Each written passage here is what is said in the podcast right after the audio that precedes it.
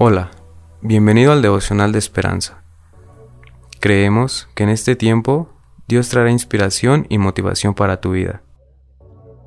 Así que, prepárate para recibir una palabra de parte de Dios. 5 de agosto. La verdadera grandeza. Marcos 9, 33 al 37.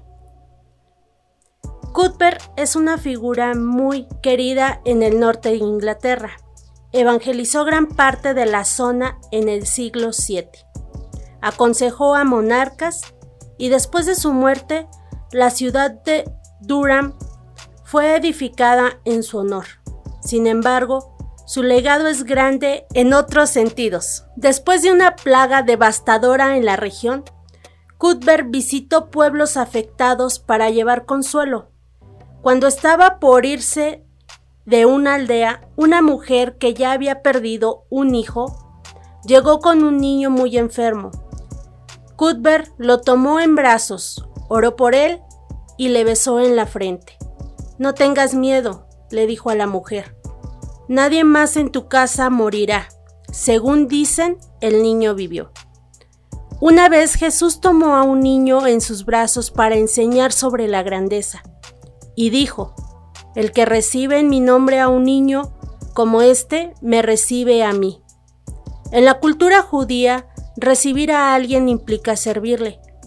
¿Cómo se suponía que los niños debían servir a los adultos y no ser servidos? La idea seguramente fue chocante. ¿Qué quería decir Jesús?